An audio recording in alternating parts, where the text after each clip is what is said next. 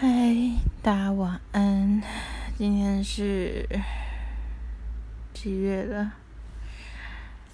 十一月四号的晚上八点多的时间。没错，身为一个二十五岁的少女，现在在八点多这个时间，我已经。躺在床上了，的确有点早，但躺床不一定要睡嘛。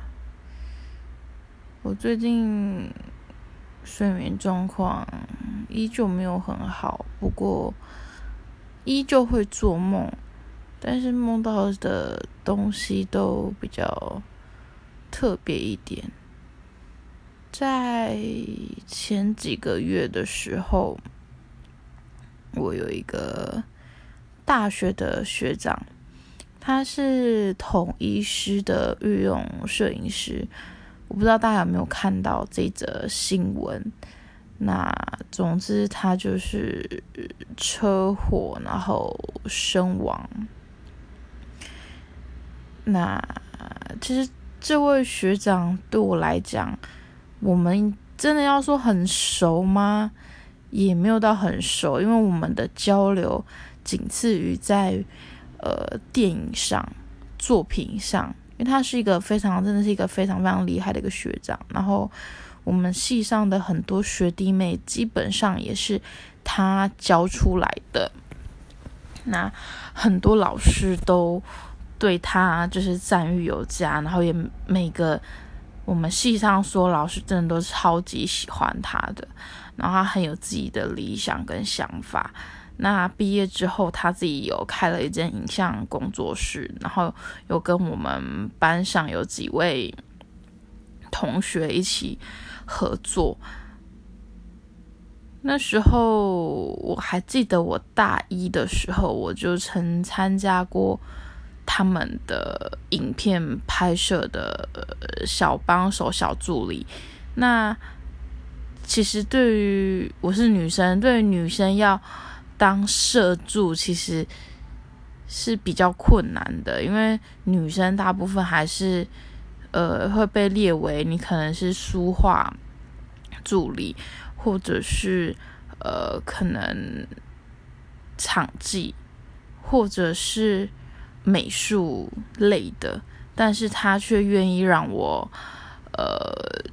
就是那那时候让我当他的，就是他们那个团队里面的摄影助理、摄助。那一直到他们拍毕业专题的时候，那时候我我跟他差两届，所以那时候我大一进去的时候他大三，然后他们大四的时候我大二，他们一样还是让我当摄助。而且他们的作，就是他们那个团队的作品，真的是很常在得奖，所以每次我都能够沾一点光，沾一点光，对，然后呃也很喜欢跟他们团队一起工作的感觉。那嗯，他也真的是一个很好的学长。之后他们毕业了，然后我大三，不过。他有，因为他是台南人，所以他那时候有继续读我们学校的研究所，然后有再继续教学弟妹。呃，对，有在继续教学弟妹，所以，可是我到大三、大四期，基本上我已经就是方向有点转了，我就开始主攻。呃，新闻媒体广播这一这一块，但是他也没有说，因为我不从事在影像，就是拍拍片、拍剧情片、拍电影这一块，而不教我任何东西。他还是很愿意在我需要帮他的时候，他却愿意抽空出来。利用他时间来教我很多呃影像制作上面的事情。对，那总之他就去当天使了。然后那时候我看到这则新闻的时候，呃，我没有哭，我也觉得就是心里是难过啦，但就会觉得说他一定会去当天使。那。而且那时候我还有点不太敢相信，是我一早然后打开脸书，那我们脸书全部都是大学学弟妹或学长姐，一排都在刷，然后我才真的意识到有这件事情。而且那时候我还很不敢相信。不过最难过的莫过于就是他女朋友啊，因为他跟他女朋友在一起六七年的时间了。抱歉。那他过世之后，我其实就是偶尔我会去看他的脸书，然后我也没有真的太多的，就是可能写在可能在社群上面有几句悼念他的话，就是很也是很感谢他的一些话，我就没有太多的。相关的情绪了，然后一直到最近，我做梦的时候，我一直疯狂的梦到他，但我梦到我并不是直接跟他接触的梦到他，而是我在梦中，我好像看到他在人群当中，我会跟他说：“哎，学长。”就是我直接在梦中叫他，可是。有时候梦里他不会回我，有时候只是我刚好看到他，然后我就跟我身旁说：“哎哎，那个那个那个学长，好，他叫对中泽学长，他在那边呢。”然后这是这是我昨天梦到，我说：“哎，那个学长在那边，他没有死。”然后我就那时候就很很激动，然后我刚刚真的有看到他，然后我旁边的人就跟我讲说。就是你醒醒，中子已经死了什么的，就是说他已经车祸过世很久了。然后我就在里面梦里面崩溃大哭，那是昨天的梦啦。那前几天就是不同的形式，反正也是梦到他，然后最后才发现原来他已经过世了。然后在梦里就一直哭，一直哭，然后每次做到。这种会消耗能量的梦，我起来都超级无敌累的，对，然后就觉得，嗯，我不知道最近为什么会一直梦到这样子的梦，但只能跟自己说，或许就真的是太想他了吧，对啊，那。我今天两点有一个讲座，所以我今天睡到一点多，然后去到讲座的地点还有一点迟到。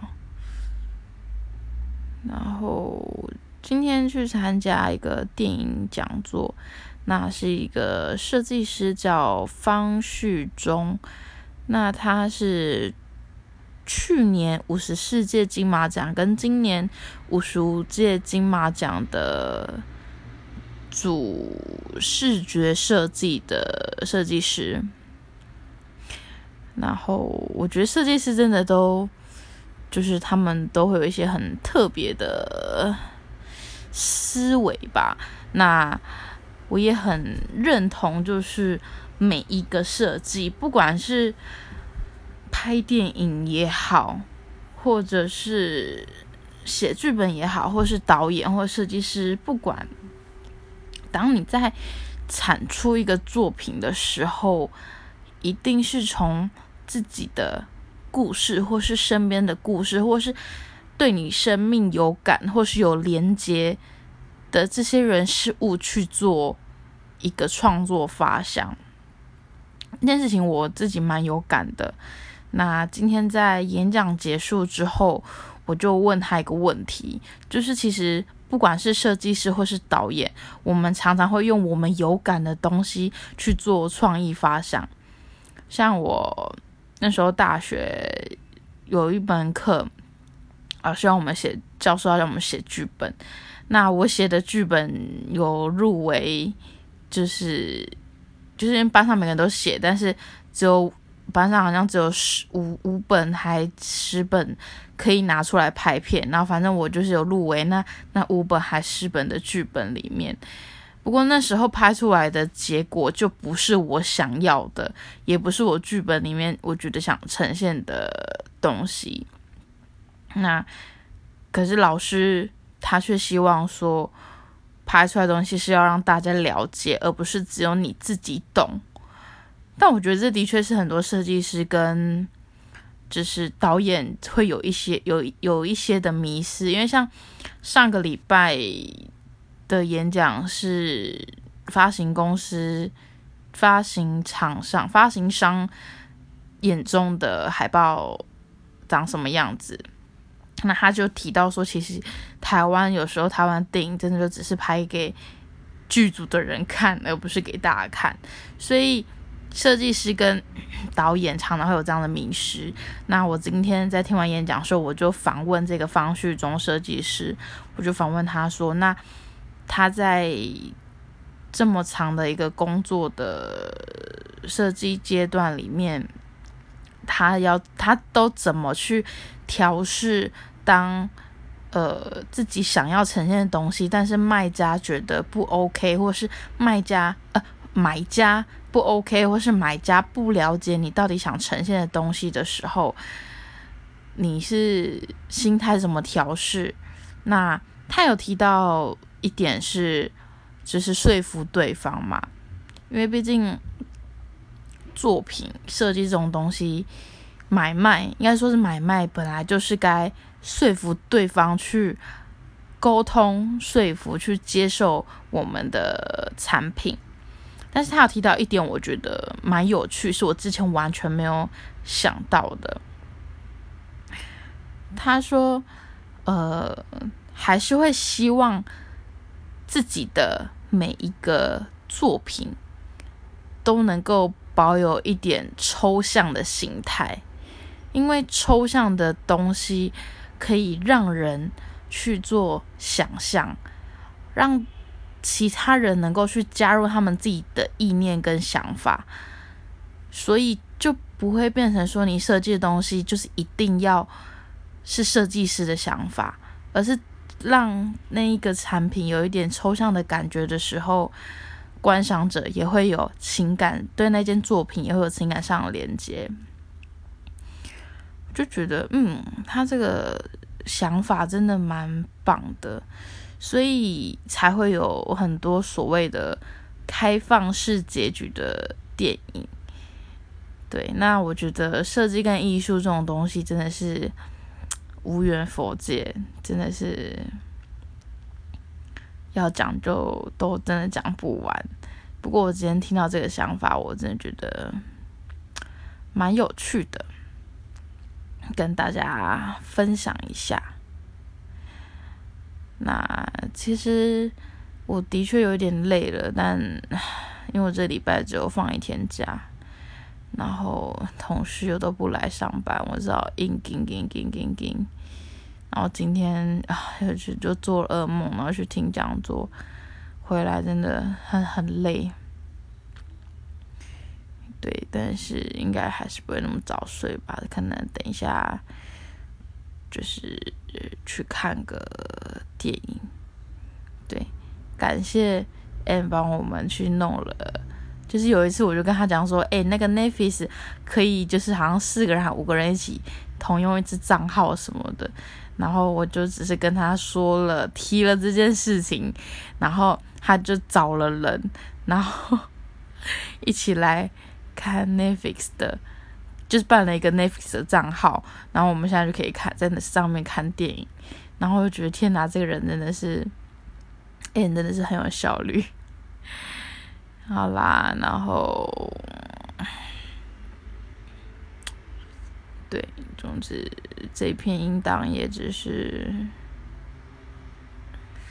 想找人听我说说话。有时候录音就是这样吧，毕竟有时候就真的只是想找人说说话，但有时候也并不是每个人都有时间听你说话，或许。这个 app 就是这么如此神圣的存在吧。好啦，那各位晚安喽！祝大家有个美好的夜晚。那也希望明天能够有个美好的一天，美好的一个礼拜。晚安喽，各位。